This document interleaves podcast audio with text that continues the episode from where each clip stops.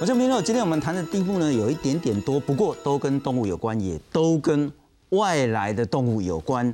这两天呢，呃，应该很多很多网友或是民众都注意一条新闻：海巡署破获走私，总计有一百五十四只的名贵的品种的猫咪啊，像这款的啦哈，这款我说刚才是上面蓝猫，听讲一只在市面上卖差不多几六万以上。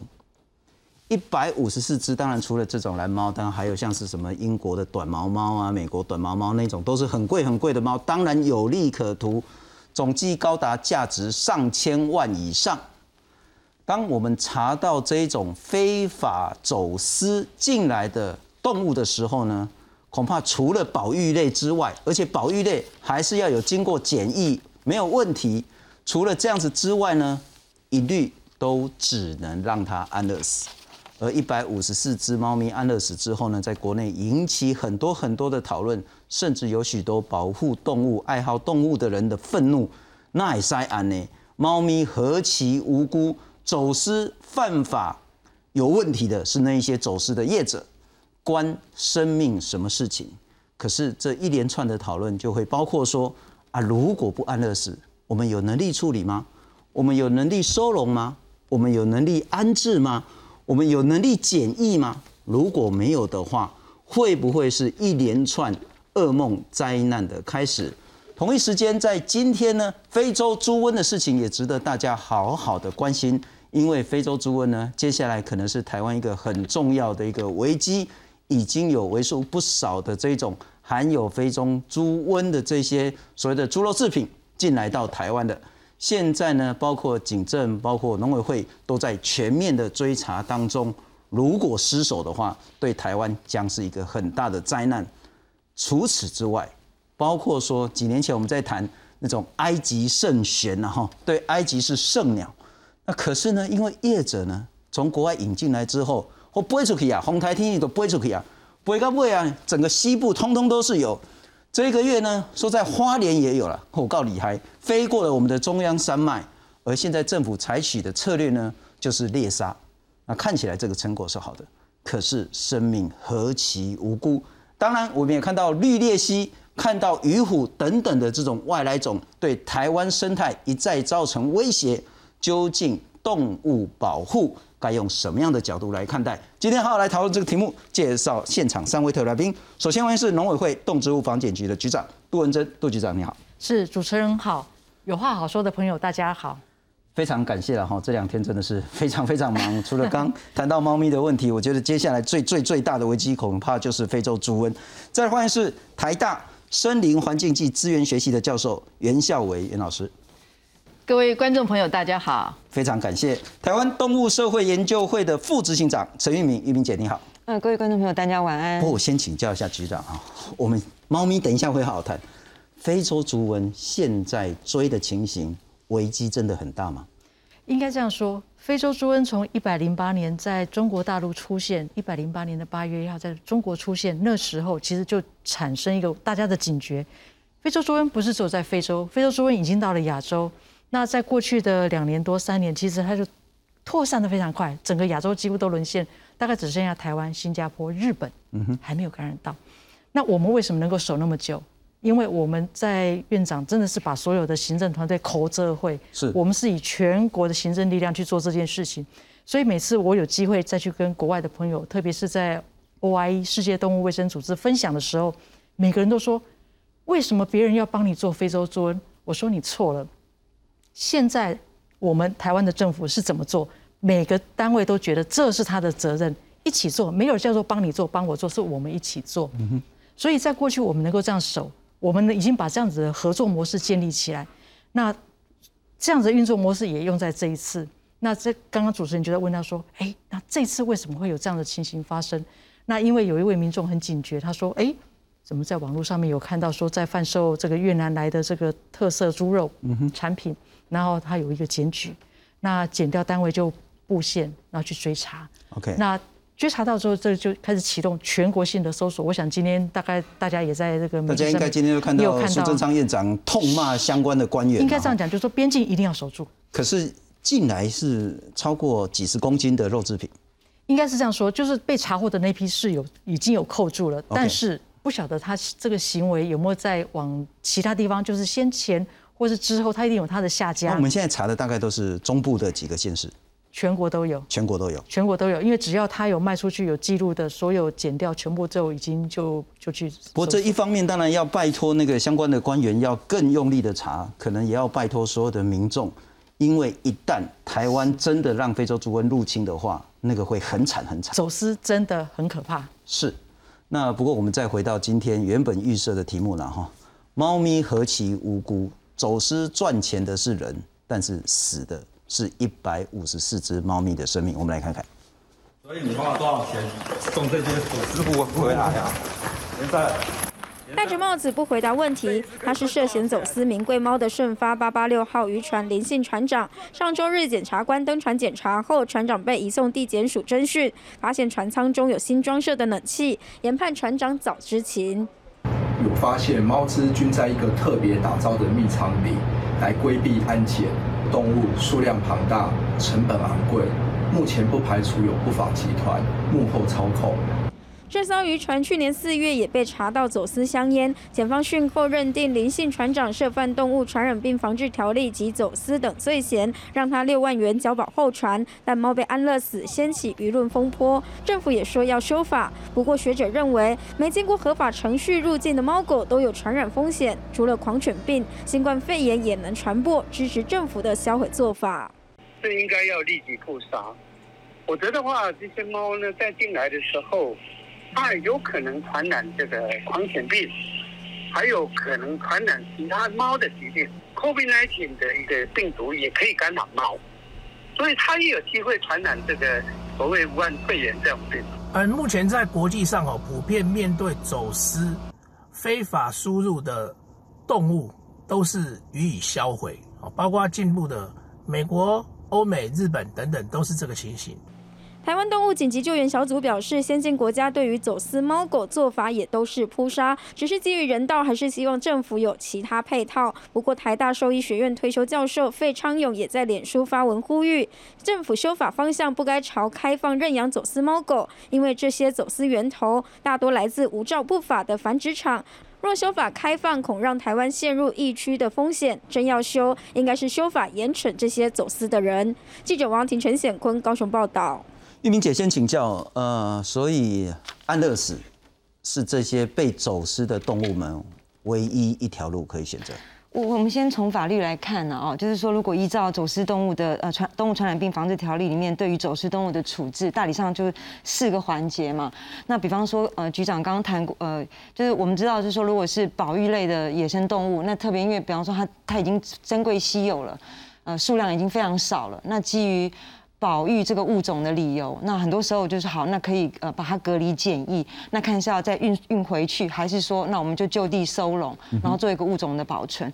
那否则其他三个大概都是说好，那那第就是以第四个条件就是你呃就比方说你通知输入的人要限期不见啦，那但第四个就是说就把这个检这个检疫物禁于退运或扑杀销毁，大概就是这四个环节了。所以我们大家都知道说，只要不是保育类的野生动物，那从过去到现现在我们来，我们如果去调所有海关或是防检局，就总言之，我们国内过去二十年来所有走私进来的物种，我们会发现，它其实不止犬猫，像呃去年还有一大批的龙鼠，很可爱那个龙鼠，那最后也是都被扑杀。那几年前呃，其实也曾经有有很多民众跟我们澄清说，有非常多。呃，鸟类它毕竟不是保育类，可是其实也是很就是从各地走私过来的鸟禽类。那特别因为是鸟类，所以这几年因为禽流感的风险，所以鸟鸟禽禽鸟类就是完全是一律扑杀的状况。所以像这一次，呃，有很有很多呃。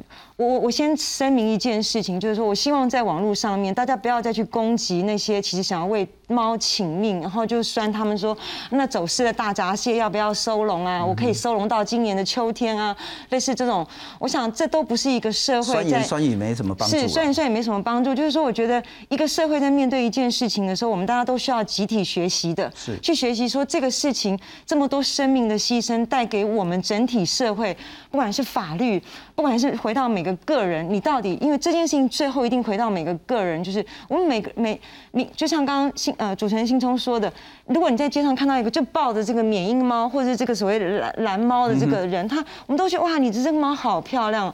可是从来我们都不会去追究，说我买这只猫的时候，我是不是来自于一个合法的买卖的场所去你？要问说，哎，那你是合法取得、合法购买的吗？是你应该要问这个，而不是说哦，我也想去买这样子。是嗯，或者是说，我们刚刚说，就是说，它纵使是一个呃，我们有一个所谓的特呃特别呃特定宠物繁殖买卖业的管理办法，所以如果我是经营这个买卖宠物业的店，我都依法要跟农委会申请。是好，那但是我摆在橱窗里面这些呃陈列出来的这些猫，不代表。他的父母亲就是，就是我们都认为这一次的呃走私进口基本上应该都是当种猫，就是繁殖用的猫，因为它在不断的繁殖，它才可以源源不绝的赚钱嘛。它绝对不会只是走私这一批来就把它卖掉了，它一定是当种猫，就是繁繁殖用。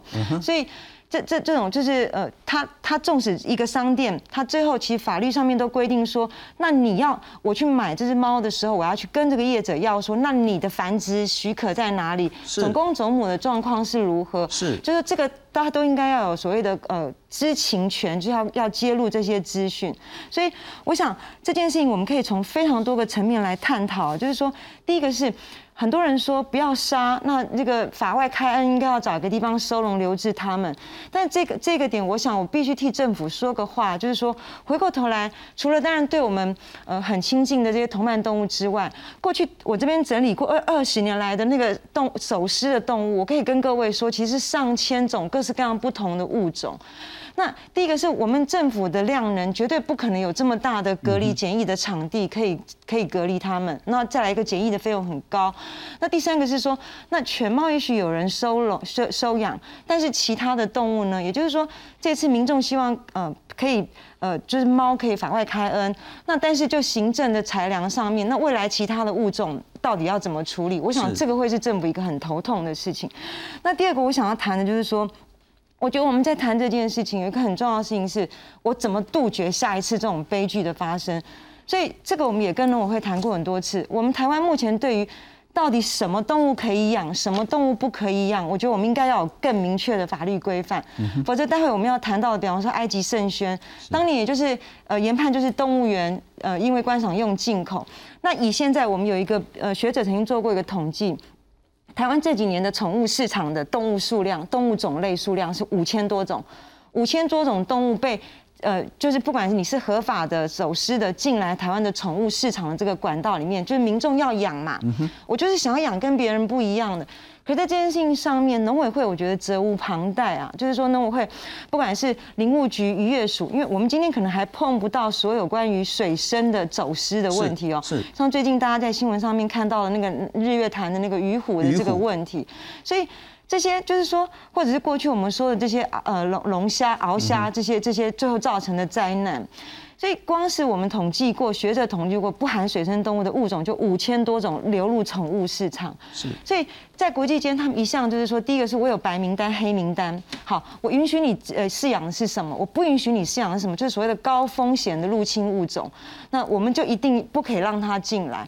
那当然我知道这几年农委会其实很努力的想要往这边去走，但是我觉得太慢了。那另外一个，我们回到这个同伴动物的问题上面，比方说这几年台湾，我们就回到猫。这几年台湾特别流行这种其实是基因缺陷的猫，我们说基因缺陷，或者是他故意去做很多基因检测的猫，就是比方说我们前前几年流行那个折耳猫，那基本上它它就是一种骨骨骨质的造成骨质骨头的基因缺陷的猫，所以这些猫一辈子它可能都要承受非常多呃各种疾病的这些伤害。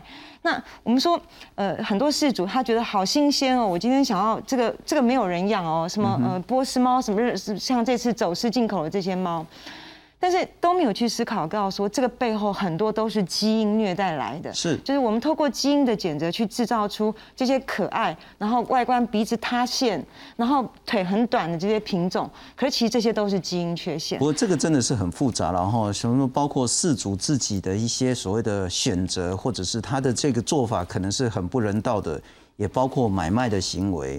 不过至少我从玉明这边听到一个是，如果光是这一百五十四猫的这个走私事件的话，它很重要就是它的下游，是它到底是卖给谁，或者是它根本是卖给另外一个总厂。那换句话说，一定可以从这个霸占瓜抽出整挂的，那就拜托减掉，特别是农委会要再好好去追查。不过接下来我要请教一下局长一些比较大家的一些这两天的疑虑了哈。我们来看看，根据法看起来真的就只有安乐死一条，但可不可以晚一点点，让我们一起想一些其他两全其美的方法呢？我们如果根据动物传染病防治条例、野保法或者是走私的相关作业程序的话，除非你是保育类动物，而且不含禽鸟，保育类动物，但是不是鸟类的，不是禽类的，那你确定它没有所谓的传染疾病，那么可以把它所谓的那个安置，或者是把它送回去它的母国。否则，通通一律讲销毁，太太那个没有人性了哈，就是要把它安乐死掉。但如果是禽鸟类，或如果你是非保育类的，那很显然这一次的猫咪就是属于这一类，只有一条路，安乐死。那当然最可恶的就是这些走私的人了哈，走私的人要处七年以下徒刑，不过那个可能就是要看他的情节严重性，并科三百万以下罚金。好，那关键的问题请教局长，很多人说。我们很担心，很担心检疫的问题。也许像是口蹄疫之前走私进来，然后台湾注资的浩劫。但我们可不可以？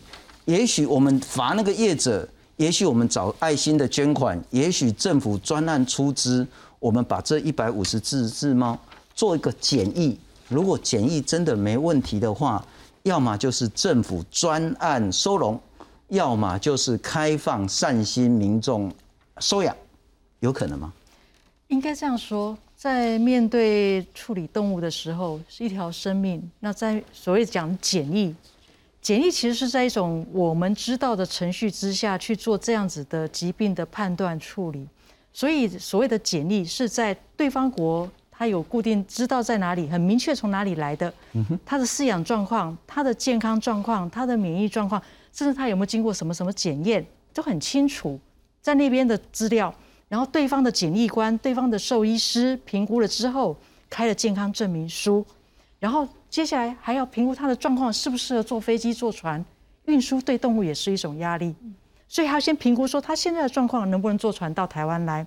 上飞机之前，现在国际航空组织都要看，你知道这这个国家，这个国家有没有给你许可可以来？你要是没有来，抱歉，这个动物会变成一个这个会被踢来踢去的球，航空公司也不接。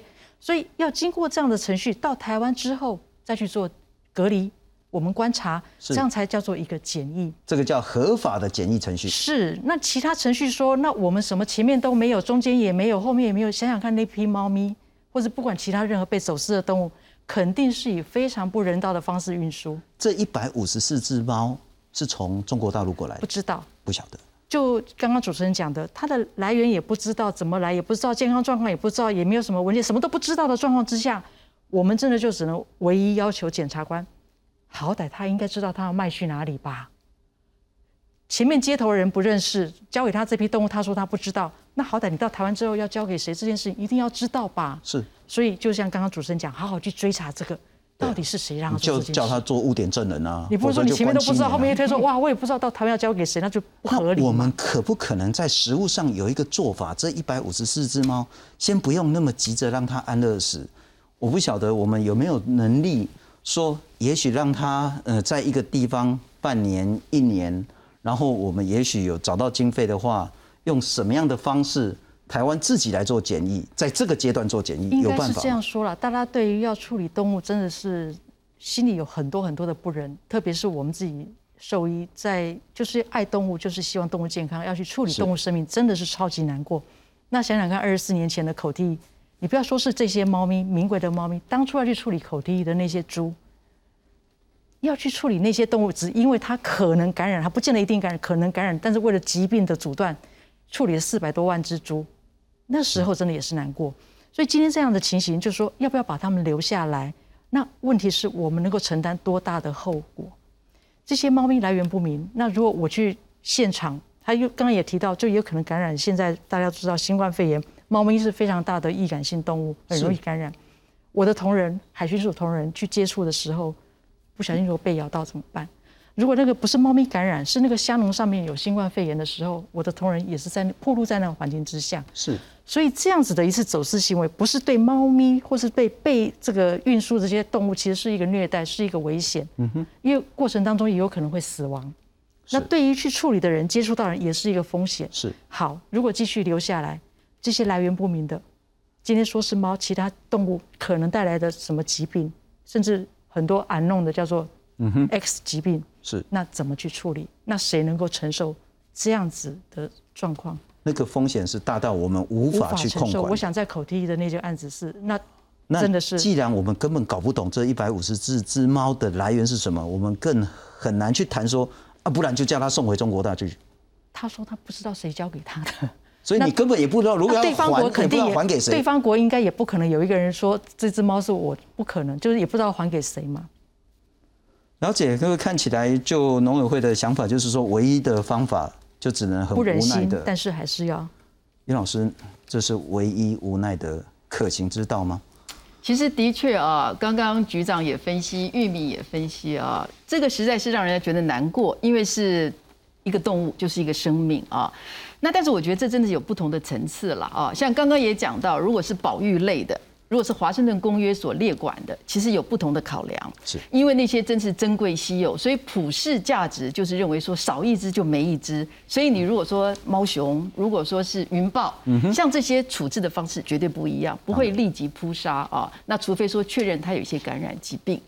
那但是像这些猫狗啊，是我们的这个伴侣动物啊，那也的确啦。这一次我想大家很多人不舍的是看到它非常的可爱，但是也像局长刚刚讲，我觉得这是风险管理，是，也就是说它一旦发生了一些状况。那个风险是我们全民要承担啊。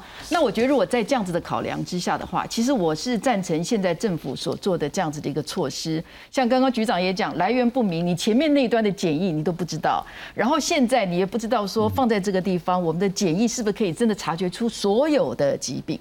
那如果在没有这样子安全的状态之下，就让人家认养，我觉得是把这个风险散播出去。是，所以这一次我我认为虽虽然不忍，但是。就风险管理的角度上来讲，我我认为是应该做扑杀。如果我们谈新冠肺炎的话，猫咪也是会传递传染新冠肺炎。是。那你如果没有解决这件事，然后让一个风险让雇主、事主来去承担的话，那也完全没道理。但我要请教袁老师了哈，我虽然对猫狗没有特别的喜好，看到它也不会叫，也不会想摸它，其实 我就是那种冷血动物，对猫对狗都免疫这样。可是我也完全清楚，猫狗。对于许许多多人来讲，它的地位是跟大闸蟹，是跟那个绿鬣蜥，是跟其他的宠物是完全不可同日而语的。的确，换句话说，我们之所以这个议题会引起全国的讨论，那也是在于说，我们对于宠物或者是陪伴动物，它其实它的位阶已经提高到仅次于人，远高于其他动物的这个层次。好，我们有没有可能？因为当蔡总统说要修法，我其实就是大家很想说，那到底要修什么法？也有很多教师说，千万不可以修法。那他指的是说，不要修法，让民众来去认养。但到底是要修什么法？我们来看看，譬如说走私的部分，走私呢，我们现在最高的刑期是判七年。那就说，那不然判十年好了。但走私的刑责提高，是不是就可以遏制这件行？那无照贩卖，我觉得这也很关键。那特别是如果是有照掩护无照的话。你有照的卖这个猫，然后呢掩护这种非法来源的那这种蓝猫，那这个部分怎么解决？动保警察可不可以解决？那之前我们在谈三老鼠的时候，也有谈到动保警察。那特别是像是圣贤，其实圣贤等一下我们来谈，那是另外一个动保警察可不可以来好好做保护动物的？然后走私动物有没有可能说特定的？走完检疫没有传染病疑虑，就不要销毁，就可以有安置或是认养的部分。不过农委会主委讲的很清楚，没有这件事，不 不考虑调整这件事。再请教袁老师，当猫狗提升到一定位阶的时候，安乐死这个条路一定会受到很大很大的批判跟质疑。有第二条路吗？其实真的是很难的一个问题哦，因为我们都知道每一个生命应该都是平等，也就是说，你讲猫狗，你讲猫熊，你讲云豹，你讲蚂蚁，你讲蟑螂，其实大家生命应该是平等。但是我们也非常知道，其实生命很不平等。是的，我们对待不同的动物有不一样的这个等等级啊或档次啊。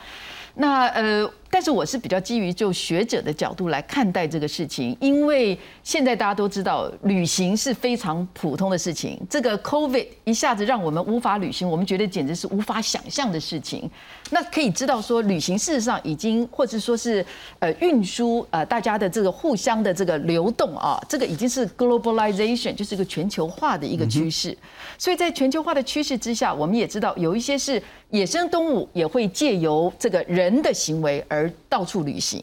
那更不要讲说是一些宠物的这个呃管理、宠物的这个饲养啊，或者说它的贩卖。所以我个人是认为啊，很难啊。呃，第一个就是说，我们要把动物全部视为平等，其实是很难的啦，哦，那所以才会有这样子的争议。那再来，我也看到修法这件事情的话，我觉得你要完全杜绝宠物市场是几乎不可能的事情。它其实其实就是有利可图。刚刚玉米有讲到说，那个那个龙猫就是呃龙猫鼠，哎，它走私进来，它是市价是七百五十万，五十只哎，七百五十万。然后再来，鼠那么贵，对 对，龙猫鼠因为很可爱，对对不对？然后再来，二零一九年他们也说有马来西亚有一个这个有这个热带鱼有五十三只，然后发现还安哥拉龟两只等等，市价也是五百万。所以在这样子的一个高利润之下，我觉得走私就变成难免的事情，然后不孝的商人变成难免的事情。所以真的修法，刚讲七年变十年，可能有人还是愿意去去这个铤而走险啊。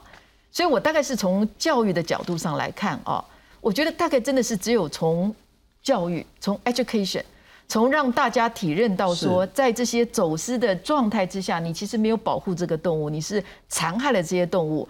你养殖这些宠物，如果是来源不明，它事实上它带来的疾病，或是后面会死掉多少的这些物种，我觉得可能要不断的用这样子的方式灌输，虽然这个缓慢。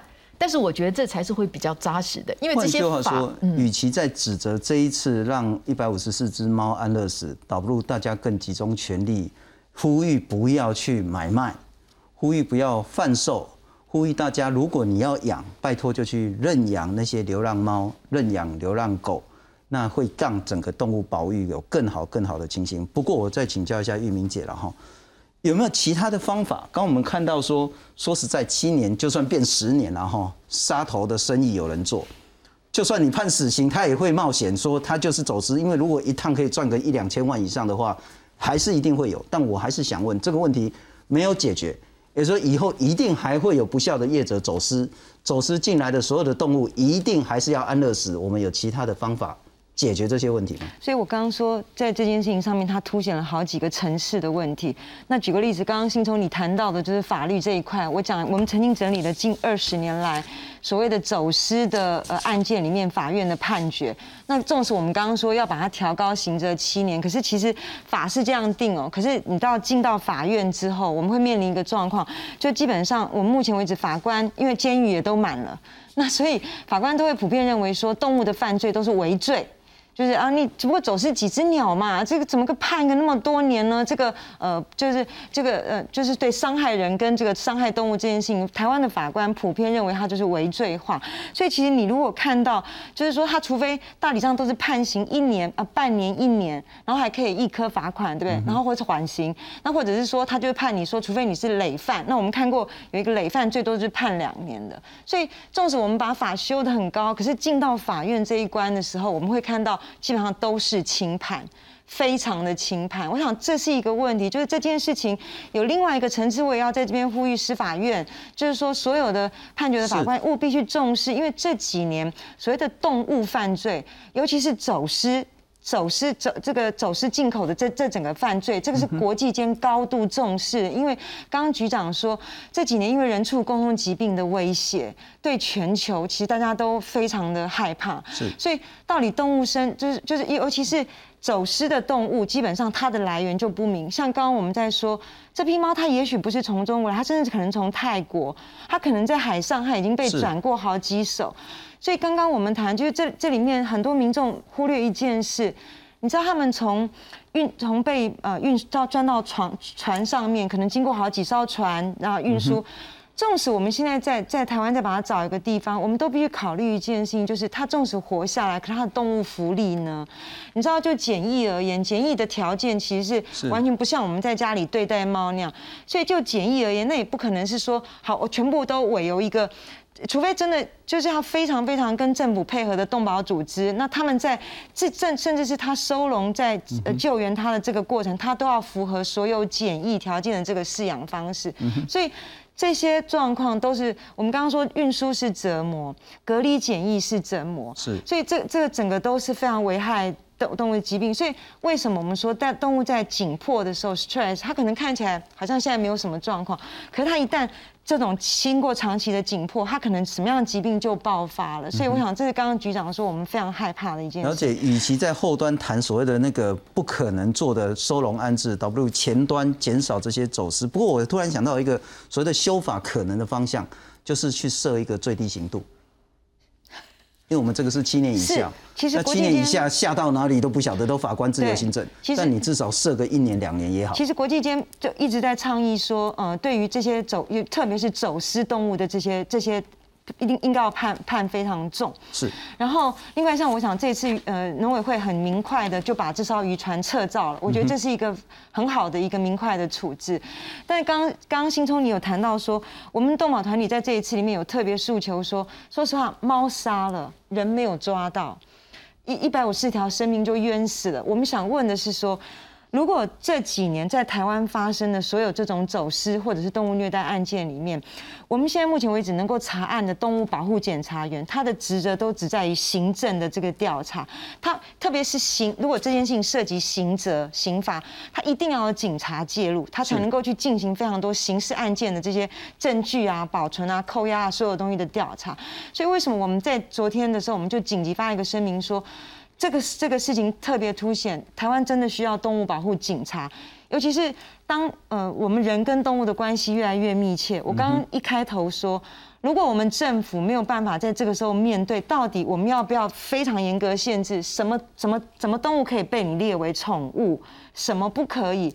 那我们饲养宠物的范围范范围，否则说实话，我觉得农委会的行政量呢，它光光光是管狗跟猫的繁殖买卖业的管理，它这几年都已经管得乱七八糟了。我必须这么说，就是付出非常大的行政量能跟心血，可是都管理不好。是这几年动保团体不断的常常都会跟他检举说，我们我们动保团体又破获所谓合法掩护非法的繁殖场，可是。都我们的农委会，就我想这几年政府都是没钱又没人，所以我们的动物保护检察员他不可能像我们这样就要常卧底啊，主动去做调查，所以反而是这些案件常常都是民间去破获，提供给政府，政府才去依法没入的。所以如果假设我们的行政量能管不了这么多动物，我们真的该不该？如果蔡这件事情蔡总统都高度重视，那我们要在这边呼吁说，我们真的得来面对。我们都还没有讨论到。待会要讨论说这几年所有外来入侵种，是我们到底要花多少钱去去防堵这些动物？我不要说扑杀，扑杀我我们都还没有谈。所以，我其实我想问局长，这个事情还有一个，其实这整这几天很少民众碰触到的，就是这一百五十四只猫是怎么杀的？所谓的安乐死，事实上，如果我们讲国际间对于小动物的安乐死，最好的方式就是注射巴比妥酸盐，就是一种高浓度的麻醉剂。但是基本上，在我不知道昨那个执行的状况是在什么样的空间，你要一直一一一个一个呃抽抽取那个药，猫要被你保定，你才能够去注射它。那那个对于现场你要需要的时间跟现场工作人员的心理的调试都是非常大的，所以其实我们有点不知道说那一天猫是用二氧化碳把它。还是是用巴比妥酸盐吗？就是用，就是一支一支注射这样。所以玉米真的非常了解那天在现场处理的同事的心里有多难过。是因为这些猫要怎么保定，一定是懂猫、爱猫的人、养过猫的人去现场才能处理这些。那我们那天去的同事不只是兽医，是基本上都是自己家里有养过猫，因为他们最知道怎么安抚这些猫。所以在做这件事的心里那种挣扎、难过，一边掉着眼泪一边做。但是猫就是要安乐死。就是用打 p e n t o b a b i t o 所以那天是在一个隔离的地方，让猫是安静的，我的同仁是安全的，然后穿着黄服衣就一直一直这样。这是很令人痛心的事情，非常痛。其实每一个在执行这些人道安乐的现场的工人，就像刚刚局长谈谈到，当年我们口蹄疫扑杀的那些国军官兵，后来很多人都要看精神科，那个精神所承受压力，因为你就是其实把那些有病没病的动物，你就要杀死他们，甚至来不及处理就要活埋他们了。所以，我我刚刚说这整件事情值得我们整体社会好好共同学习。不过，我觉得应该要把人民的那种。愤怒或者是痛苦，改变成去改变制度的一个重要力量。对，包括刚刚玉敏谈的，也许我们好好思考一下所谓的动保警察这件事，思考一下法制面，思考一下所谓的宠物贩售这个行为该如何去控管，包括思考一下事主他的责任到什么。那你就把起鸟、起告、起口气拢会在欧北弹呢？是，对。弹的弹掉你都刚刚无待机，可是接下来就是浩劫。今天农委会开了一个记者会。这个是林务局所公布的一个照片，这个叫名称叫粉红爱情草，嗯，哦名就好听了哈，那学名叫做什么呢？叫做粉带乱子草，卡卡不遐好听。它的关键是什么呢？有够好种诶，土壤再贫瘠，土壤再干旱，土壤再湿润，任何的环境下根本不需要养分呢，你都才贵也痛啊噶，你有够水，所以这个是积极的情形。那听说桃园也很多。那接下来如果不管理的话呢，它就是会变成一个非常强势的外来种，什么意思呢？就会跟之前前几年我们在谈印度圣贤一架啊不埃及埃及圣玄了哈，一架圣鸟就给怪一点，也有人说死神的代表那一只怪怪的，或者是很像库斯拉那个所谓的绿绿鬣蜥，或者是刚刚玉明也谈到在水里面那个鱼虎会吹气也加西凉这一种的。强势外来种入侵，如果一开始没有做好管理的话，后患无穷。花莲县寿丰乡附近，十六号有民众发现三只埃及圣玄，赶紧通知领管处。最后，领管处协同同门部落猎人，快速将它们移除。它以后如果族群增加之后，它会占据本土鹿科动物的一个生存习性，也会对当地的这些相关鹿科产生攻击的一个行为。埃及圣玄是强势外来种，没什么天敌。四十年前由私人动物园引进，结果不慎逃脱。最初在关渡发现到六只，后来它大量在野外繁殖。近年暴增到上万只，西部沿海湿地都有它的踪迹。为了防止生态危机，林务局去年请了将近百位猎人猎杀超过一万五千只的埃及圣玄，预估年底全台将仅剩零星的数量。好了好了，乖乖乖乖，嗯。阿妈秀苗苗的是原生地在中南美洲的外来种。绿鬣蜥最大的特征就是它背上有这样一排的特化鳞片，这叫做鬣，功能有用来求偶或是防御，然后同时它的爪子也很尖锐，也很长，那这是适合它爬树。有学者指出，大约在两千年，大量的绿鬣蜥从国外进口，它们曾经是很夯的宠物，但有部分逃脱或遭弃养到野外，结果成了中南部农民的大灾难。啊，亚什米菜的亚什米菜。于是政府展开移除计划，近五年来捕捉数量快速攀升。二零一六年只抓到五百二十七只，但二零二零年却突破一万四千只。它毕竟是一个很大型的爬虫类的动物，它数量这么多，它在野外环境一定会改变我们生态的平衡。OK OK OK OK OK OK。去年绿鬣蜥被公告为台湾有害物种，部分地方政府祭出奖励措施。鼓励民众捕捉，但也出现一些不人道的对待，像是在绿鬣蜥的头上绑鞭炮，或拿弓箭射杀。农委会林务局坦言，绿鬣蜥非保育类，所以无法可管。只是如果移除计划沦为虐杀游戏，恐怕不但达不到目标，也牺牲了动物福利。记者综合报道。介绍跟我们视讯连线，平科大野生动物保育所的副教授陈天喜，陈老师您好。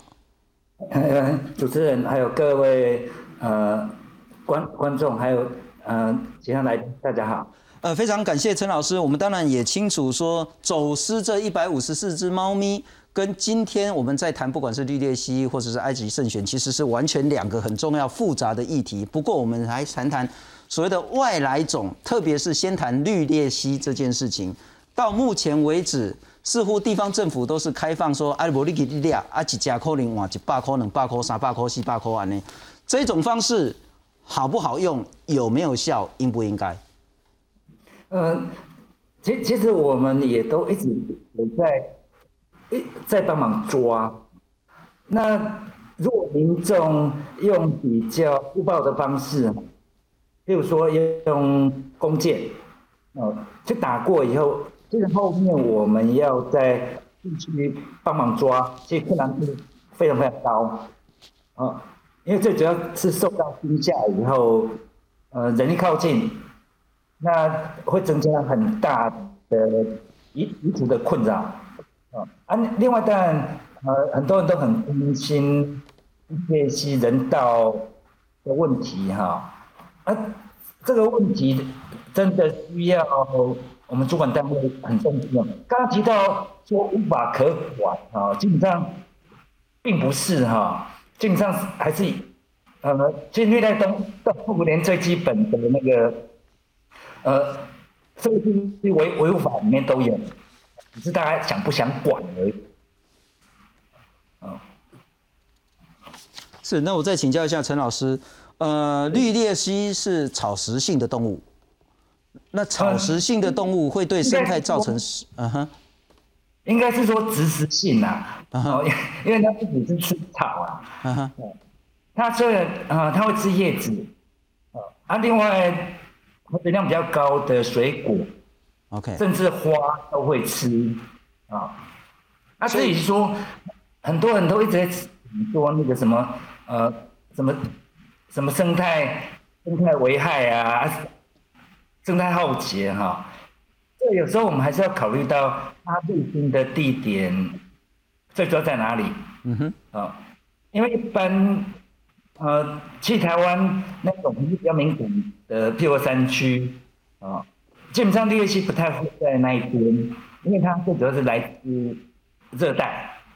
那而且它需要水，那台湾的山区一般，即使它有办法建立族群，它都没办法长久啊，所以基本上都在高度人为干扰环境。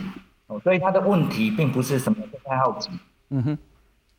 了解，不过等一下也要再请教一下陈老师，相关有没有办法所谓的让外来种来到台湾，在不破破坏台湾的环境生态平衡情形下，有没有一种可能达成另外一种的生态平衡？我再请教一下那个袁老师。呃，好几年前我们谈那个埃及圣玄，是，你还带一只那个圣玄的那个标本来。我想问的是，说这两天我们看到一个新闻，本来很害怕，就是那个埃及圣玄飞过了中央山脉，跑到花莲去了，好像是在同门那边。是。然后呢，呃，应该也是林务局，赶快说拜托我们的猎人，赶快去把它打下来，就把它射杀了，然后。嗯哼。所以看起来有控管，我还是想问的是，说这个真的是动保的两难。我们为了保育动物而去杀害动物，目的是为了达到后来的平衡，因为原本的平衡被破坏的。只有这一条路吗？好，我先讲一下啊，就是说，我们其实现在在讲这些外来种哦，骂绿鬣蜥，骂埃及圣玄呢，呃，骂这些这个，不管是动保团体觉得这些猫不该杀，有些人觉得说你干嘛要这个样子，或者说有人讲说有人去酸动保团体的啦，你就讲说你为什么要酸我？我觉得这些人其实挺无辜的，我觉得这些鸟、这些动物也真的挺无辜。其实真正有危害到的，有这个真的是我们觉得要大家群起而攻之的，是这些非法走私进来的这些人，以及说我到时候不想养这些动物了，我就把它随意放到野外去。呃，所以我觉得这个真的是要有一些什么样的公众的意识，然后经由媒体的传播跟教育，然后让大家对于这样子的行为能够大加挞伐。好，刚刚也讲到，是不是这些外来种来了？那我们讲是野生动物的外来种啊，然后它如果到野外去，呃，要怎么样做处理？猎杀、捕杀是唯一的一条路吗？呃，是要在什么时间点做？我记得我们在谈到埃及圣玄的时候，那个时候我们都说把它的蛋破坏掉这样子。对，因为在十多年前的时候，它其实说起来大概就是三百只、五百只。是。所以我在那个时候做研究，我就说我们是不是可以来捕杀成鸟？因为成鸟是最有效果的，它是会产蛋、会养育后代的。但是因为我想也是考量到动物权、动物福利，所以当时就说那从蛋的地方来着手。但是也知道蛋的功效比较少，因为你把蛋移除了，它就再找一个地方生蛋。你把它蛋泼了油了，但是事实上它的孵化率还是很高。所以经过了这样十多年，大家可以看到，埃及圣玄从三百五百只，结果到了一万多只。那到了实在是没办法，这个再做处理，因为它其实已的确已经开始对台湾的湿地里面的无脊椎动物，或跟我们的鹭鸶科的鸟类造成一些这个竞争了。所以在那样子的状态之下，行政院其实就拍板说要开始做处理，所以农委会这个呃林务局才开始雇佣这些原住民，因为有些呃猎这个猎猎手是非常呃。非常快速的，然后他们在处理动物的时候，其实是也是顾及到动物的这个呃所谓的动物福利啊，所以在这样的状况之下，这样子一两年下来，大概猎杀了一万六千多只。那我们可以看到，其实的确是让它的数量大大的降低。是，但是我要强调的，其实我觉得在处理这些外来种，如果易易失到野外去，其实越早处理越好。那所谓越早处理，把它移除猎杀，其实真的你虽然不忍心，但是。我想不太出还有什么其他的方式，因为你一旦放任它在野外这个不断的繁衍，我们也知道这些外来种，它如果能够在台湾不断的繁衍，没有天敌，没有竞争者，它真是天下无敌啊！所以它这样子的繁衍的这个速度会惊人的。是好，所以但是我说在猎杀在做这些处理，一定要是专业的。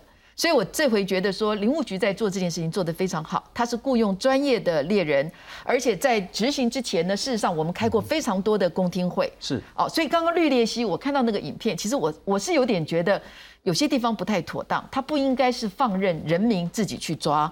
我觉得这个还是要有政府的训练的人，那因为可以顾及到动物的福利，而且不会。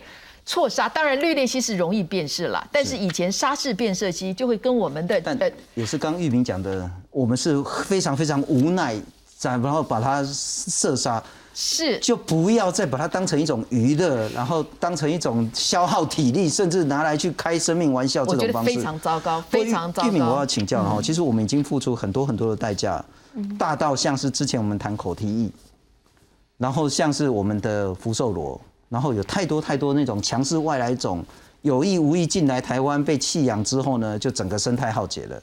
那我们来看看绿鬣蜥，其实对生态不管是对人或是对生物呢，都有一定的影响。那现在的方式呢，就是说那个地方政府就鼓励了哈，不过好像就不是像是那个埃及圣玄的那个处理方式。我们来看看埃及圣玄呢，其实一度也到几万只。那到今去年呢，已经清除了一万五千多只。那现在好像花莲可以清除清零，那西部不太清楚。我还是想请教那个玉米，它真的是两难。你为了保护更大的一个生态，你必须在所谓的已经发生问题之后，去用所谓的射杀的方式解决它。有比较好的方法。我们在今年年初，就是疫情没还没发生之前，就跟立法委员林淑芬开了一个记者会。当时谈到了就是绿鬣蜥的这个处理方式，我们刚呃公布的那影片都是当时我们在呃记者会上面陈述的，就是说有把它塞鞭炮的，甚至有 YouTuber 就是在脸书上面就宣传说怎么去呃所谓的绿鬣蜥大餐三杯红烧，然后甚至还有呃剖开来有卵。然后就教大家怎么吃这个软。那事实上就是说，我们讲一件事情，其实有有一个画面是它剖开来，那个肚子里面有非常非常多上万只的那种寄生虫。所以，我们政府一方面我们说啊，维护呃这防堵人畜共同疾病，我们不应该呃乱吃野生动物。可是最后，当时为了控制绿鬣蜥，就是这几年，其实我觉得各县市政府其实是杂乱无章的处理方式，甚至就是一只五十块，比较能够抓到就是勉励。所以刚刚袁老师说，就是说绿鬣蜥好辨识，可是比方说像前几年的那个呃呃沙氏变对，它很很容易就抓到了本土的蜥蜥蜴物种，因为一般民众他不容易，却反而造成另外一个生态浩劫。是，所以光是外来种移除这件事情。一捕捉就是一个非常难的事，那再来就是所谓的扑杀。我想这次因为猫咪一百五十四只，刚刚局长说工作人员耗了很大的心力去一一只一只做人道安乐死，但是其他的动物的处死可就不是这样喽。其他动物的处死，我我认为说，我认为我们其实基本上就是虐待，就是虐杀那些动物，是杂乱无章的。是。所以，比方说有人把这个呃，就就我刚刚说，除了塞鞭炮，有放冷冻库的，那你你要放冷冻，你也不知道你那个那个一一温度应该要多少，你才能够真的让它真真的死亡。那或者是说，其实就我刚刚说的，直接把它。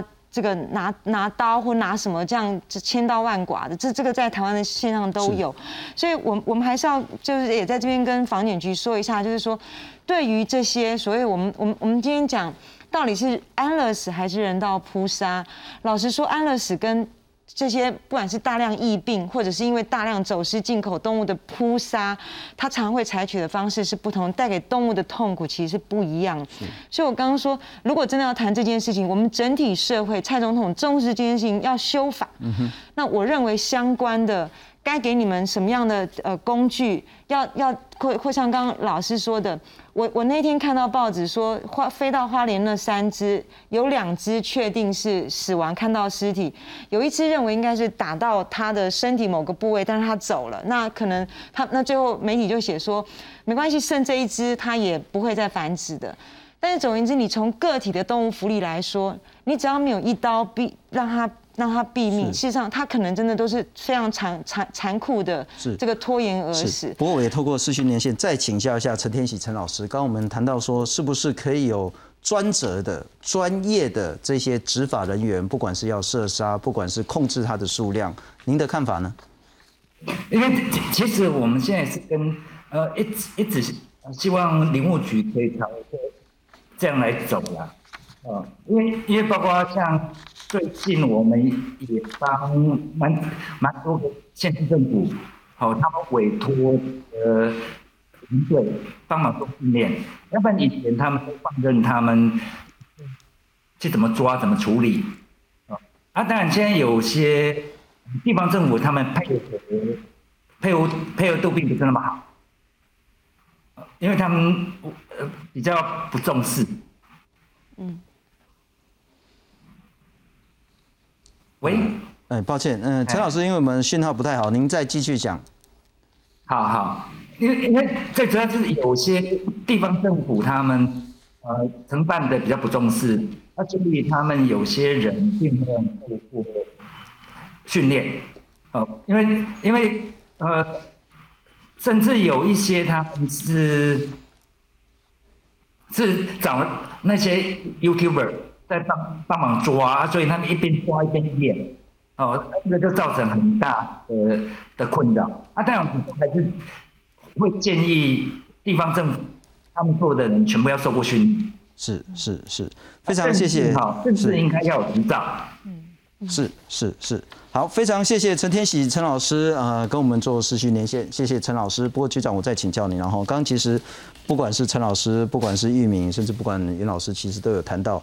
专业的、专责的这些执法，因为不管是让猫咪安乐死，不管去射杀绿鬣蜥，不管去射杀埃及圣玄，它都是在执行公权力，都是为了一个更大的目标，而不是为了所谓的猎杀的这个快感。修法，目前政府有特定的方向吗？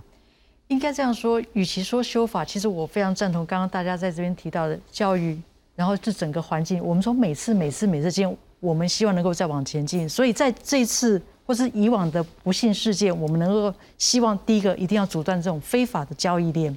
那第二个，其实，在每次的事件当中，都有好多我们的民众，你才知道说，原来大家都好爱动物。嗯哼，我觉得基本都是爱动物。那这样子的爱动物的心，那当然有一种就是说，哦，我爱动物，那我说我要养动物，养动物是要有责任的。你今天要把一个动物带到家里当做家人的时候，你要先评估看你是不是个。好的状况去养这个动物。第二个，你的家里环境适不适合？你的家人认不认同？评估好之后，如果真的觉得自己合适，那就带到家里，就像自己的家人一样，好好养着它。嗯哼。但是有时候这不允许啊！我好爱动物，可是我家人不要，我的环境不适合养这个动物，那怎么办呢？我知道你的爱心一定有地方可以去，我们有好多收容所可以去当志工。你白天去那边跟动物在一起，你是有机会跟动物接触，你还是可以把这样子的爱心发挥出来。所以我觉得其实。最重要真的是就是说，与其在那边修法，我们在那边防堵，其实不如更长远的是每个人的责任。刚刚陈老师有谈到说，最好最好是执法的人，其实他要有执照，就不是随便乱抓绿鬣蜥啊，乱去设慎选。但我想问，养宠物的人要有执照吗？